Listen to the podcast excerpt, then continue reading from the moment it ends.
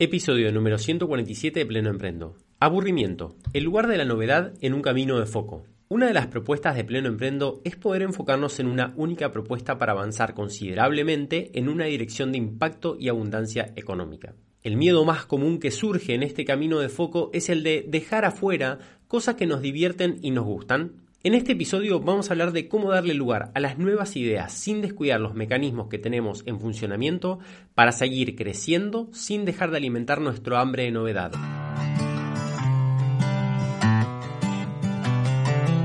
Bienvenidos a Pleno Emprendo, un podcast para profesionales independientes donde hablamos de los conocimientos, habilidades y paradigmas necesarios para posicionarte como referente en lo tuyo, lograr tener un negocio rentable y alineado a la vida que querés tener. Te invito a que te quedes escuchando para contarte lo que aprendo cuando trabajo con personas reales que están transformando su negocio.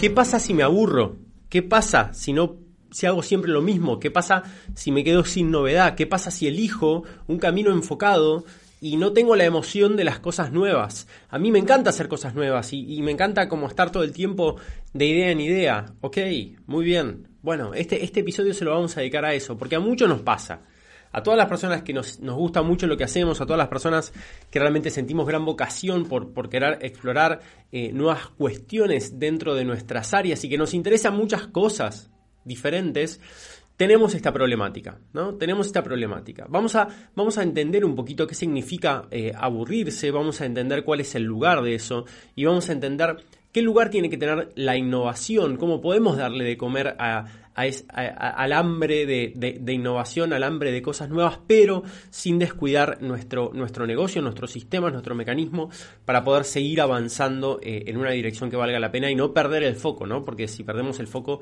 em, empieza a salir mal las cosas y, eso es mucho peor que aburrirse, ¿no? Bueno, vamos a hablar un poquito de eso en el, en el episodio de hoy. ¿Por qué vamos a hablar sobre aburrimiento, sobre novedad y sobre el lugar de estas cuestiones dentro de, nuestra, de nuestro camino de construir un negocio con nuestra profesión.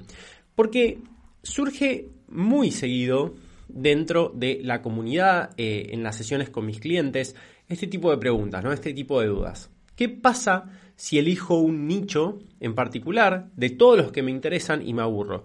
¿Qué pasa si elijo un modelo de negocio y me aburro? ¿Qué pasa si empiezo a comunicar de manera enfocada, siempre un mismo mensaje y, que, me aburro, ¿no?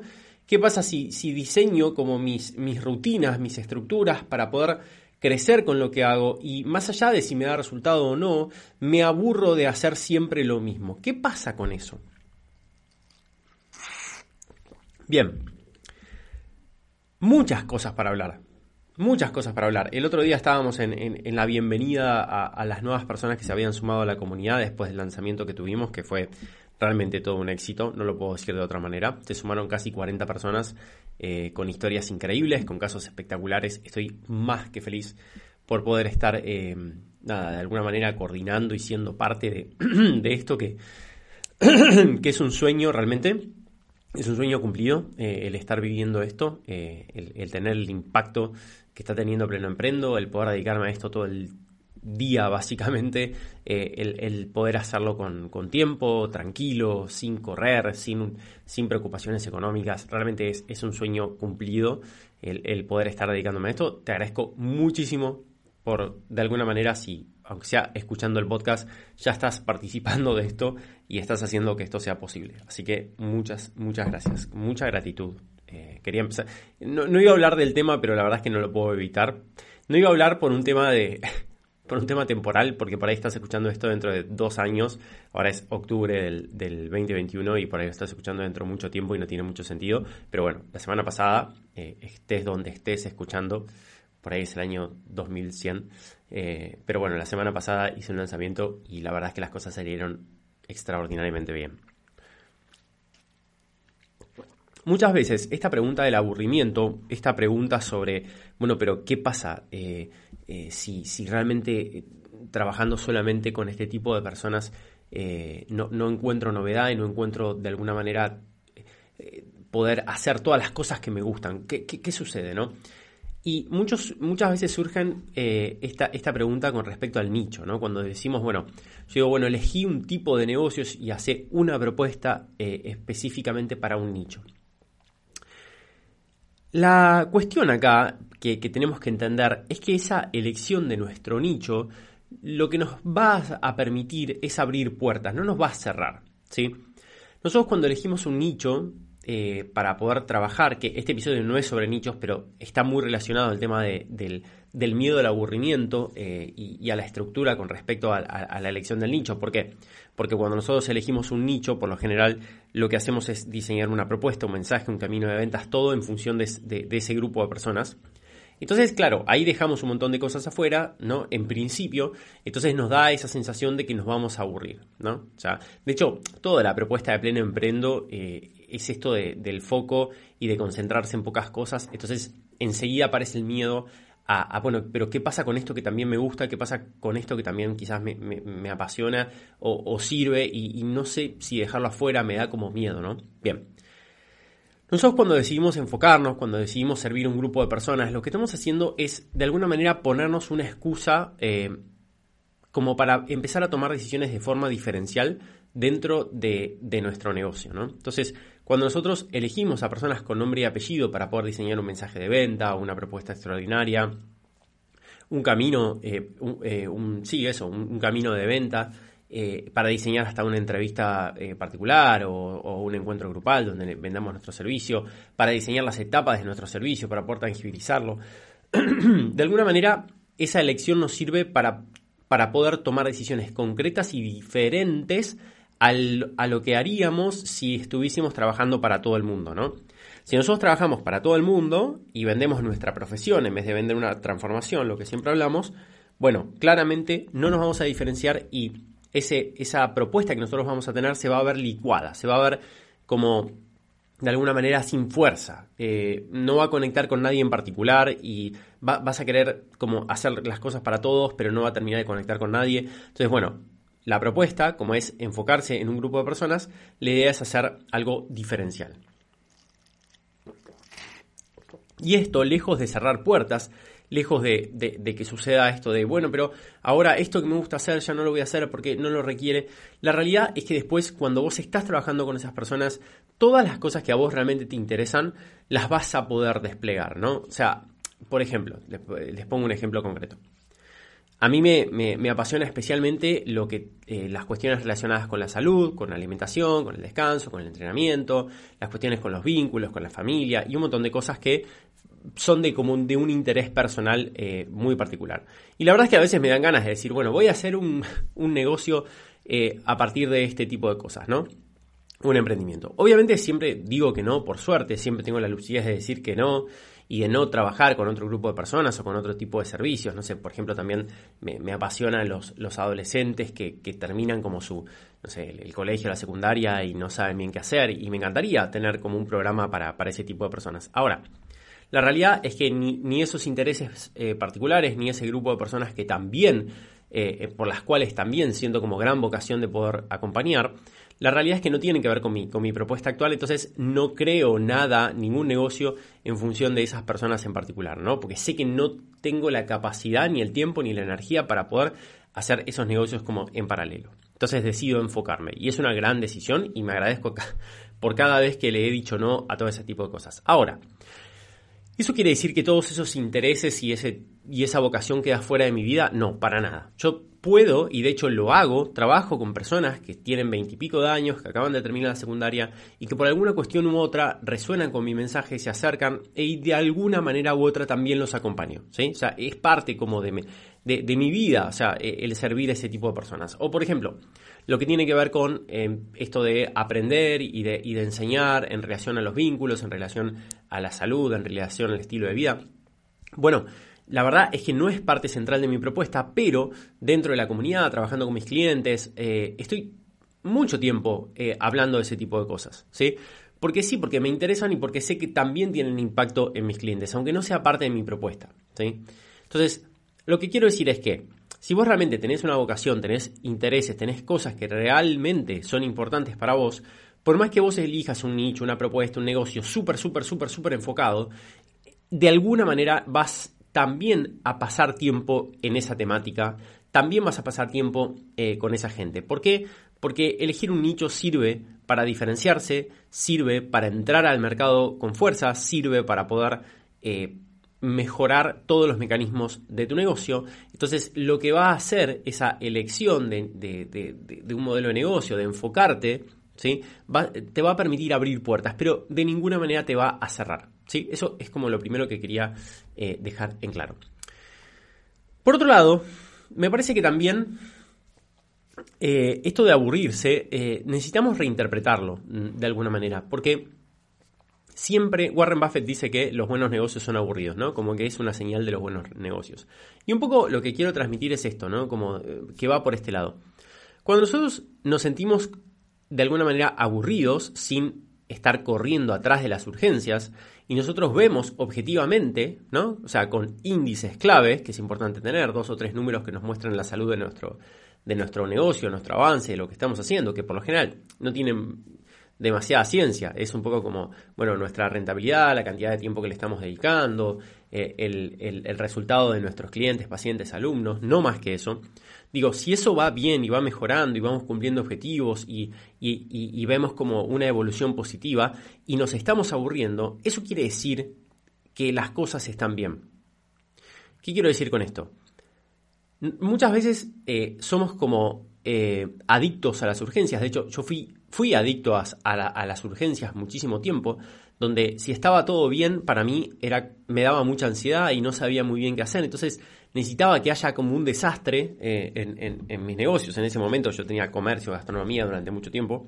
Necesitaba que haya como un desastre para poder ocuparme mi tiempo, ¿no? Como para poder saber eh, ¿qué, hacer. ¿Por qué? Porque, claro, eh, se me rompió, no sé, la cocina de no sé dónde y no puede funcionar. Bueno, listo, es como que tengo exactamente la eh, tarea frente a mí y no tengo que pensar a ver proactivamente qué es lo que tengo que hacer. Es como que me aparece frente a mí y puedo manejarme de manera reactiva. Eso es muy fácil, ¿no? Aunque es agotador, es muy fácil. Pero no es bueno para los resultados. Pero cuando yo tengo todo, si querés, bajo control y no está sucediendo ningún imprevisto, porque yo siempre me adelanto, porque trato de ser preventivo y proactivo y, realmente me, está saliendo bien y estoy en crecimiento y los resultados de mis clientes, pacientes, alumnos están mejorando y los resultados eh, propios también están mejorando, pero la realidad es que no hay nada nuevo que me llame la atención demasiado y de alguna manera hasta se siente aburrido. Bueno, tenemos que interpretar que ese aburrimiento es algo positivo. Es porque realmente estamos logrando algo muy importante que es ese crecimiento sostenido, que es el poder ocuparnos de cosas de manera proactiva, ¿no? O sea, cuántas veces quizás vemos eh, tiempo disponible como, como, como, algo que nos da eh, inseguridad o ansiedad, es decir, no estaría que no, debería estar trabajando en este momento y, no, y quizás, o sea, trabajando en el sentido de, de estar haciendo algo para tu servicio y por ahí tenés una mañana entera disponible, ¿no? Eh, que, suena así, suena como aburrido y por ahí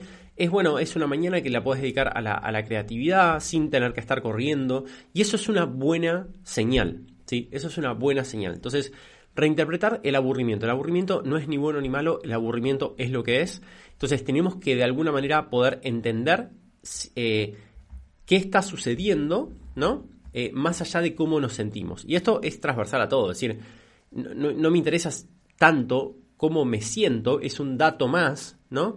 Eh, lo importante es ver el panorama completo y verlo con, objetividad.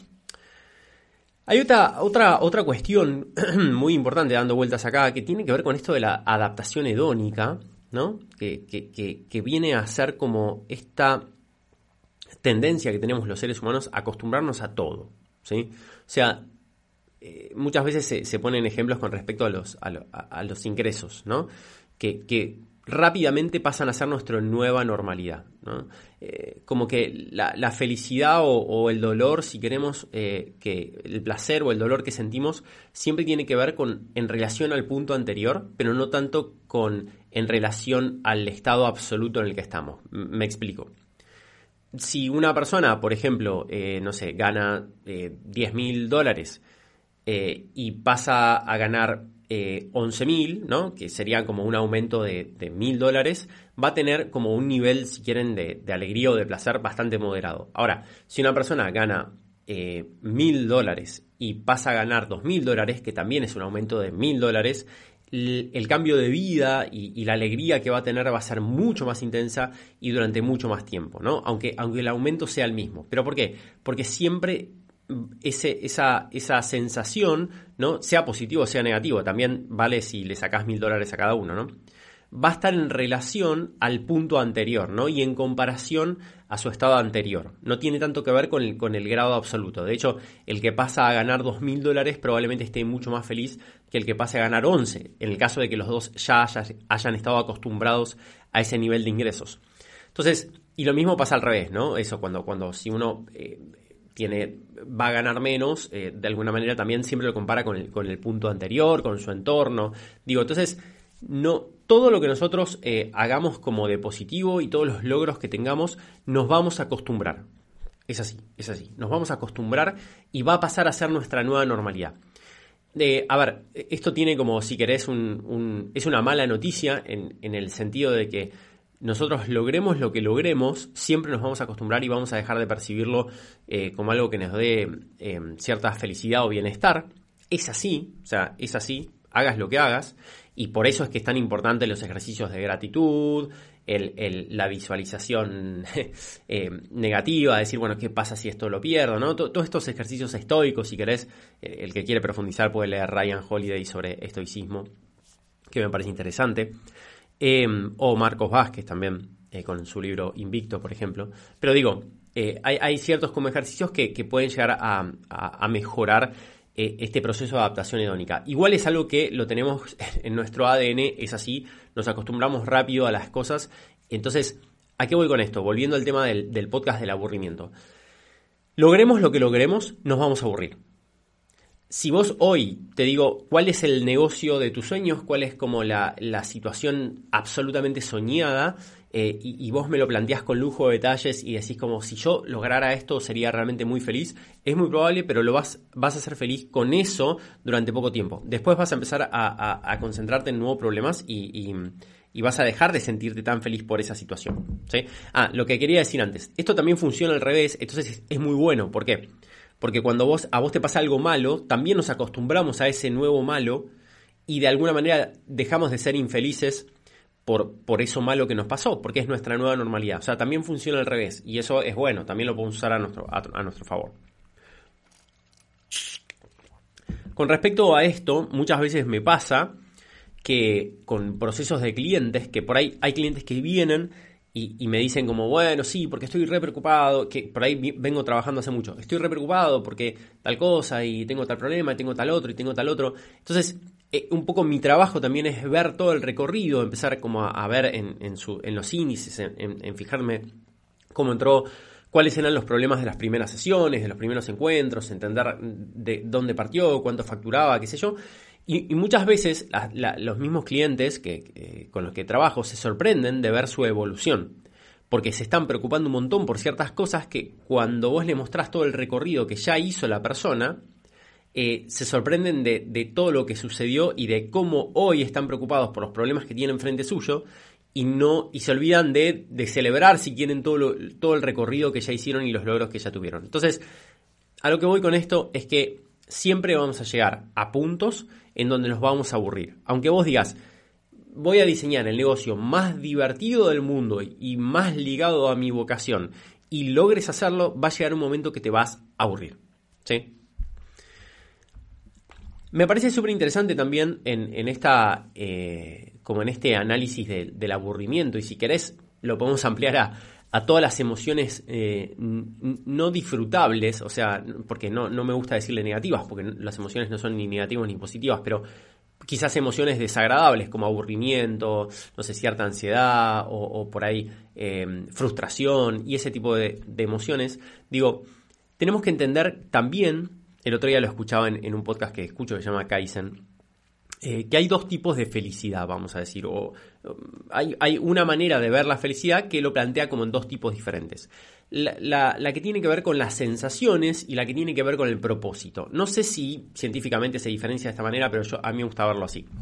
La que tiene que ver con las sensaciones tiene que ver con, con el cómo me siento, ¿no? La felicidad en función de, bueno, si, si, me siento alegre, si me siento feliz, ¿no? Es como si me siento con emociones como agradables o no. ¿Sí? Ese es un tipo de felicidad. No es ni más ni menos importante, es un tipo de felicidad. Y por otro lado tenemos la felicidad que me gusta decirle del propósito, la felicidad que tiene que ver con el estar avanzando en el camino que vos crees que, que, es para vos en esta vida, ¿no? El, estar avanzando en tu misión, el, el, decir, bueno, este día, hoy, esto es lo importante y esté como esté, em, lo voy a hacer, ¿no? Y el, y el avanzar en ese sentido y ver que las cosas importantes como, no sé, tus vínculos, tu salud, tu negocio, las personas a las cuales servís, realmente estás haciendo un buen trabajo, independientemente de cómo te sientas con eso, ¿no? Entonces, las dos, los dos tipos de felicidades son importantes. Por supuesto que tenemos que prestarle atención a, a, cómo nos sentimos, a ver si estamos alegres o no, pero también, y en mi opinión, debemos prestarle más atención a la felicidad relacionada al propósito. Porque nuestras emociones son muy inestables, como ya hablábamos antes, nos acostumbramos a todo. La verdad es que por más que esté todo bien, muchas veces no nos sentimos bien. Entonces, el poder separar eso y decir, bueno, mira, yo voy a buscar mi, mi propósito, más allá de cómo me sienta, muchas veces es una muy buena idea. ¿Por qué? Porque nos pone en camino y muchas veces esa felicidad relacionada a las sensaciones viene como consecuencia de estar avanzando en ese camino de propósito. Entonces, muchas veces eh, yo pongo ah, eh, ah, frases ahí como por ahí en, Instagram o, en esos lugares que dicen como, o sea, busca primero el propósito eh, porque el bienestar va a venir atrás porque si haces al revés, probablemente no, no te quedes con ninguna de las dos, ¿no? Si buscas el bienestar, probablemente te quedes sin bienestar y sin propósito, pero si buscas el propósito, probablemente logres ese propósito y además el bienestar venga como consecuencia. Entonces, por separar eso y decir, bueno, ok, me estoy aburriendo, eh, por ahí no estoy como súper enganchado y copado con, con, mi, con mi negocio, con mi emprendimiento, con mi profesión. Bueno, pero ¿estoy realmente sirviendo como tengo que servir? ¿Estoy teniendo los resultados que tengo que tener? Sí. Bueno, perfecto. Seguí haciendo lo mismo. No hace falta que estés todo el tiempo divertido, no hace falta que estés todo el tiempo eh, eh, como súper entusiasmado, ni, ni siquiera motivado, ¿sí? Podemos estar totalmente desmotivados, podemos estar sin nada de ganas para trabajar, sin nada de ganas para entrenar, sin nada de ganas para estar con nuestros hijos, sin nada de ganas para todo eso. No importa, lo haces igual y no hay ningún problema, ¿sí? ¿Por qué? Porque estás buscando ese camino de propósito independientemente de cómo te sentís.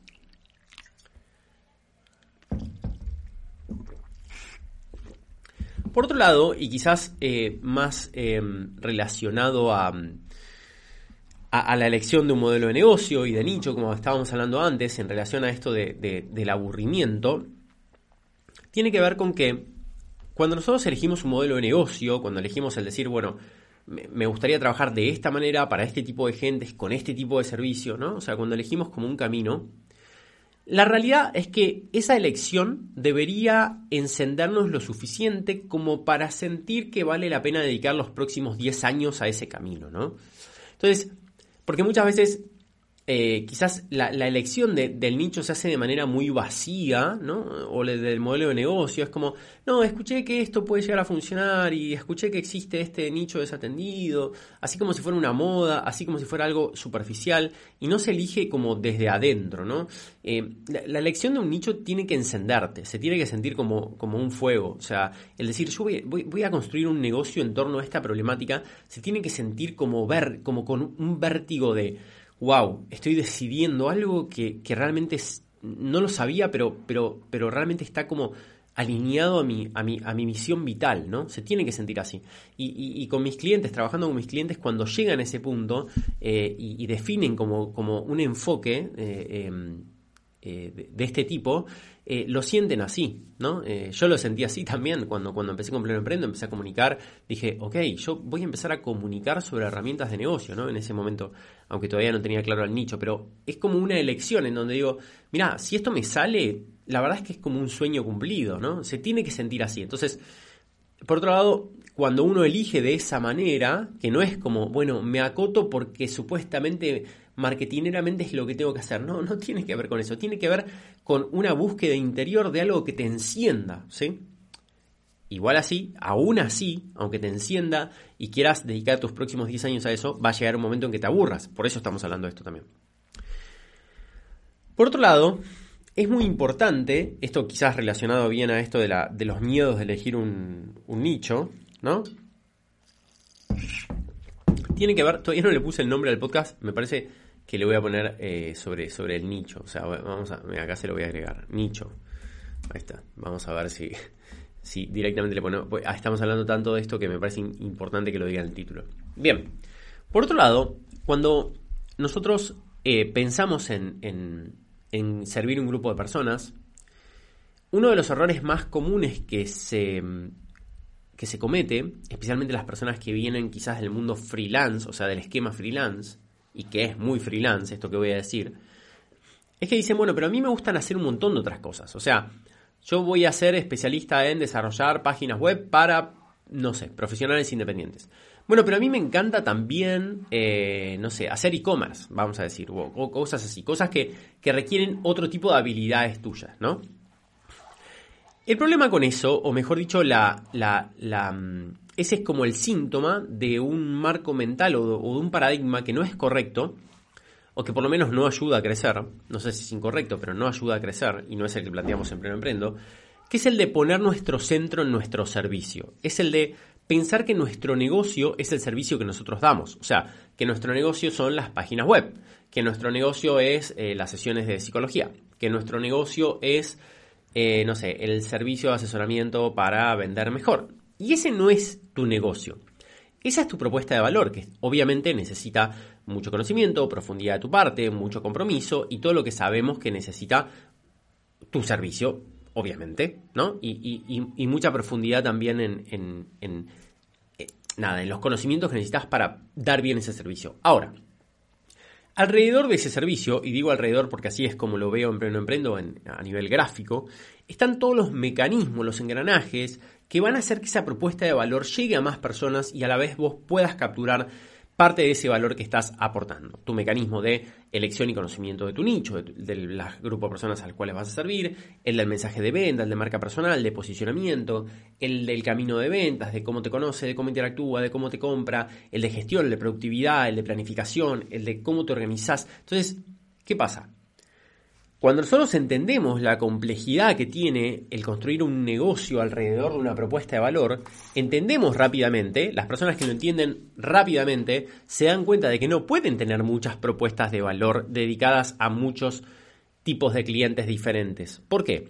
Porque construir esos mecanismos bien, bien, sólidamente, lleva mucho tiempo y mucha energía. Entonces, no es que podemos decir, ah, bueno, y hago esto, y hago esto, y hago esto, y hago esto también. Entonces un poco mi propuesta, muchas veces, y si estás escuchando esto y es lo único que te llevas de todo este episodio, va a valer la pena y voy a estar contento, es que no pongas toda tu energía, ni toda tu expectativa, ni todo tu deseo de progreso, ni todo tu, eso, tu energía vital, no pongas todo en tu servicio. ¿sí? Tu servicio lo tenés que dar con lo que te sobra. Vos no podés estar aprendiendo o desafiándote y estar todo el tiempo en, el límite de lo conocido y en la frontera de lo que estás acostumbrado en tu servicio. Tu servicio lo tenés que dar con lo que te sobra, tenés que estar súper cómodo dándolo.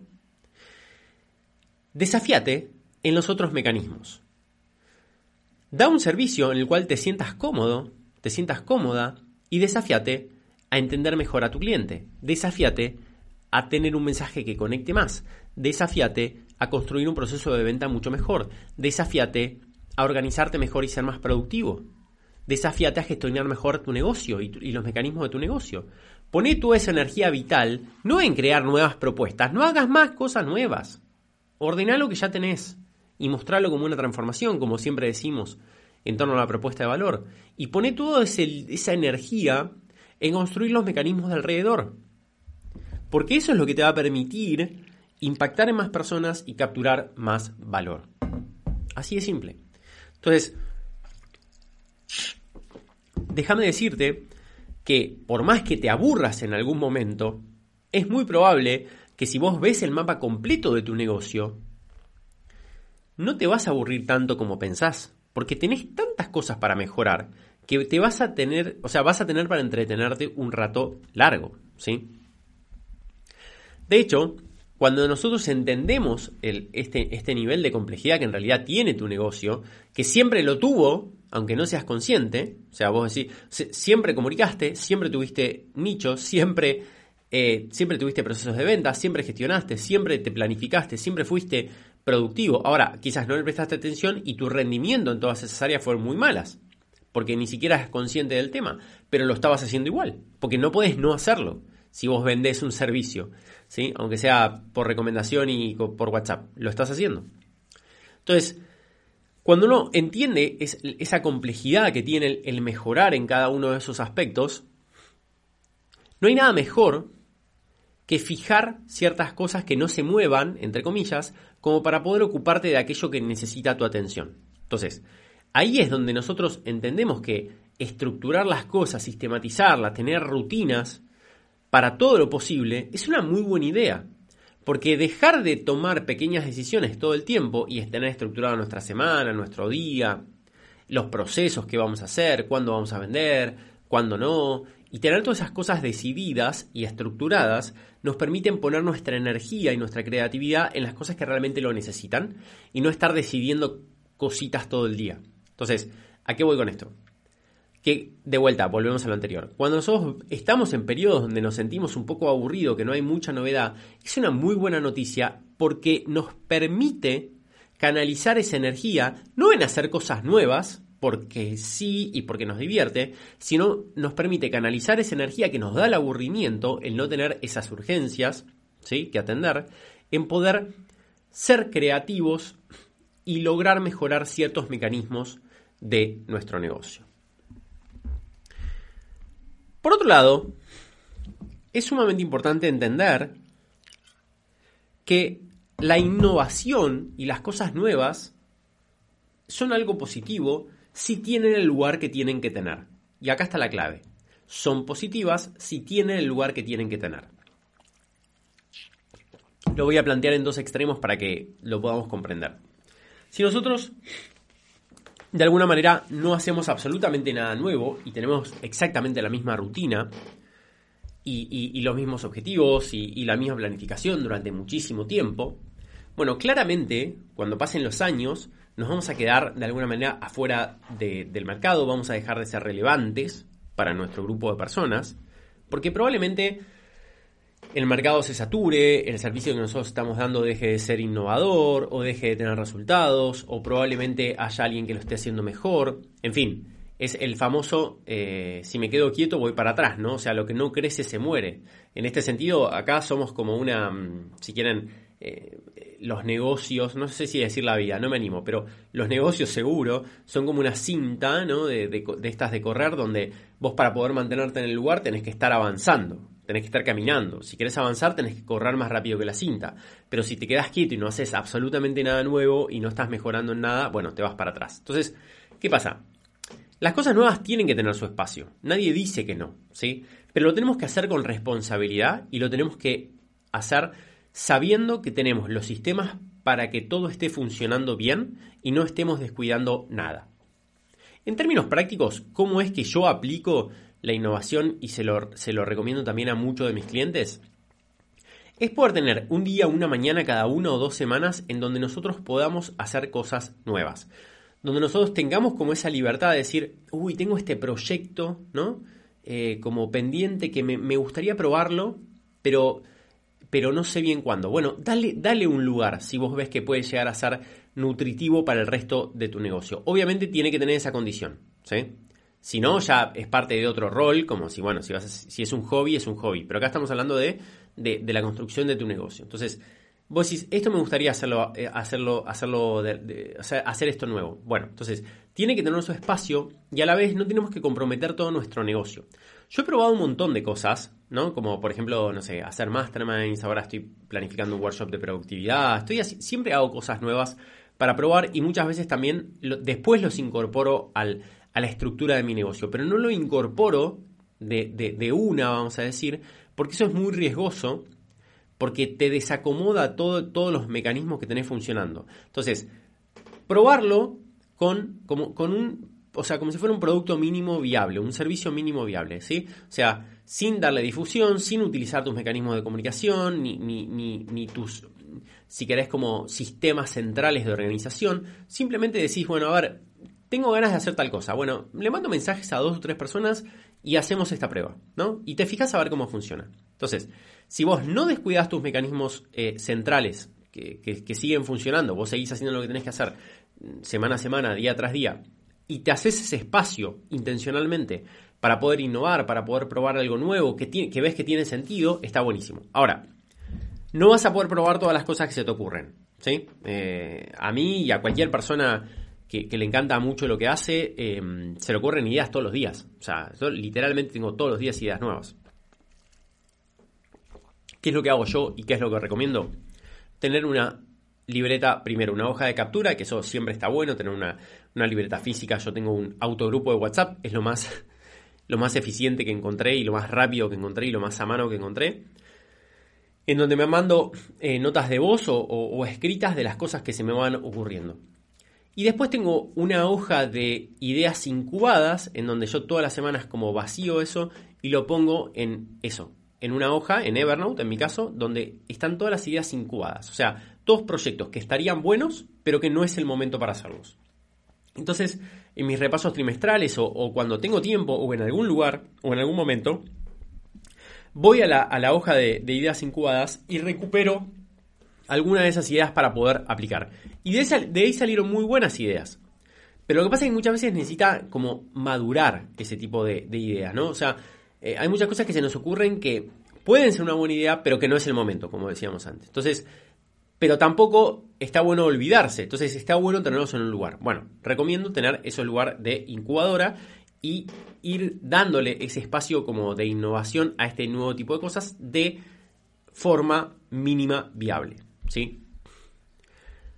Acá la clave está en entender los motivos ¿no? de, de la innovación. Y me parece que, de vuelta, esto es otra de las cosas que si te las llevas me parece que es de las cosas, de las ideas centrales más importantes de este podcast, que fue un poco así como freestyle, eh, como dice Rodri, de Codiem, que por ahí fue así como hablar del aburrimiento y de, la, y de la innovación en general. Me parece que acá una de las claves es entender cuáles son los motivos por los cuales vos querés innovar, ¿no? Por los cuales vos querés hacer algo nuevo. ¿Cuáles son los motivos por los cuales vos querés hacer un cambio? Y esta es la clave me parece. Como casi siempre, entender los motivos atrás de, la, de, eso, de esa intención que vos tenés es la clave para tomar una decisión y ver si realmente es una buena idea o no. Si el motivo es, o mejor dicho, si el motivo está relacionado, vos está, olfateás que está relacionado con evasión para no encarar cosas incómodas que sí requieren tus objetivos actuales, entonces no lo hagas. Déjalo en tu libreta de incubadora y punto. Ahora, si los motivos tienen que ver con que estás realmente propiciando un espacio de innovación para alimentar la creatividad y nutrir de novedad positiva a tu negocio, entonces sí, dale para adelante. Es muy normal que tenga que ver con la evasión, ¿sí? O sea, es mucho más agradable sentarnos a, a pensar y diagramar y buscar ejemplos de nuestra industria en Estados Unidos y Europa y hacer un, no sé, una hoja con, ejemplos y, hablar así como del proyecto y diseñar y, no sé, y hablar con otras personas sobre esta nueva idea y qué sé yo, por lo general es mucho más agradable que mandar, no sé, los 10 mensajes que tenés que mandar para poder vender y darle seguimiento al servicio que tenés que, eh, entre manos y, darle como si querés un empujón a, parte de tus mecanismos que actualmente están trabajando y que ya te comprometiste a hacerlo funcionar.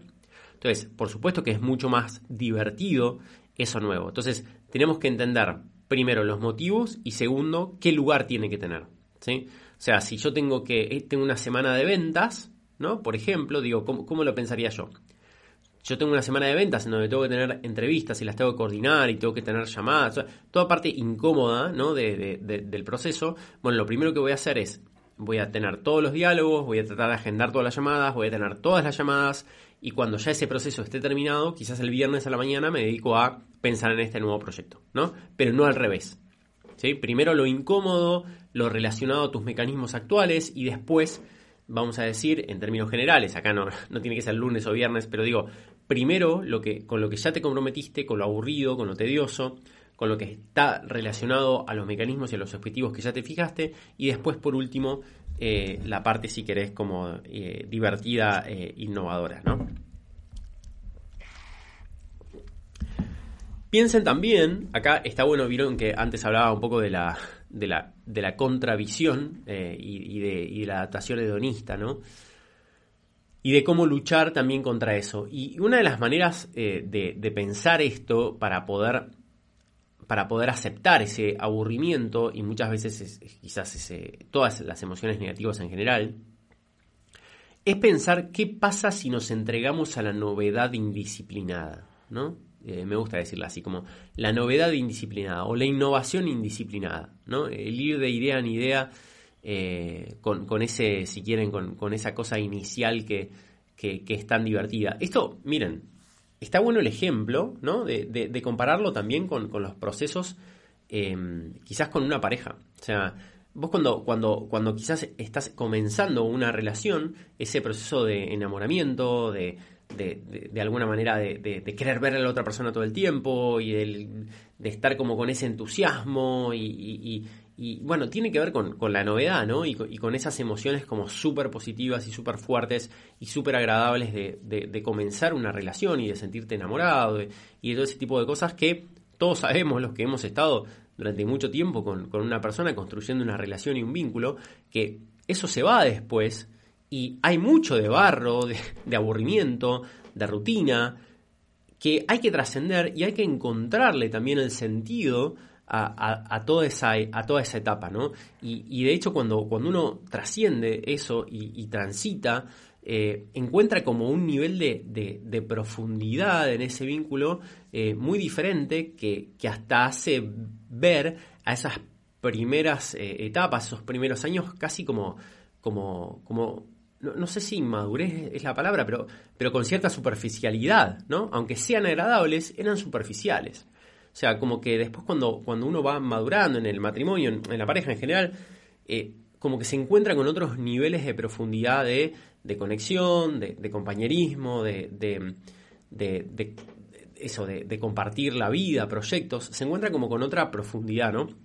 si logra trascenderlos. Bueno, lo, mismo pasa también en relación a, los negocios. Digo, eh, muchas veces eh, queremos como volver a sentir ese enamoramiento, ¿no? De, las ideas puestas en marcha.